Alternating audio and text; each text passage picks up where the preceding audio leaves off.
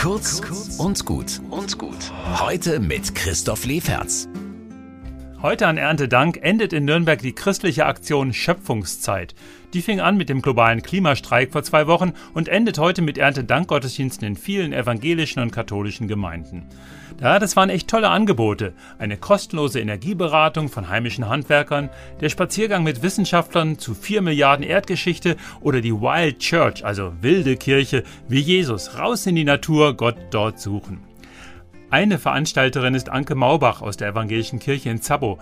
Die hat bei der Schöpfungszeit gesagt, mein Bruder ist Landwirt und kann in diesem Jahr die komplette Haferernte vergessen.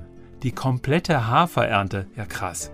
Der arme Bruder und wir Verbraucher werden das auch spüren. Das ist ein Alarmzeichen. Aber Anke Maubach bringt das noch auf ganz andere Gedanken.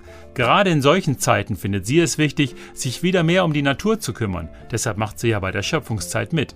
Und sie kann in der Natur Kraft für den Alltag tanken, sagt sie, und bedankt sich täglich bei Gott oder meinetwegen beim Universum, dass wir auf diesem schönen Planeten leben dürfen. Und da sind wir wieder beim Thema. Ich wünsche euch heute ein schönes Erntedankfest und geht ruhig mal raus. Kurz und gut. Jeden Tag eine neue Folge. Am besten, ihr abonniert uns.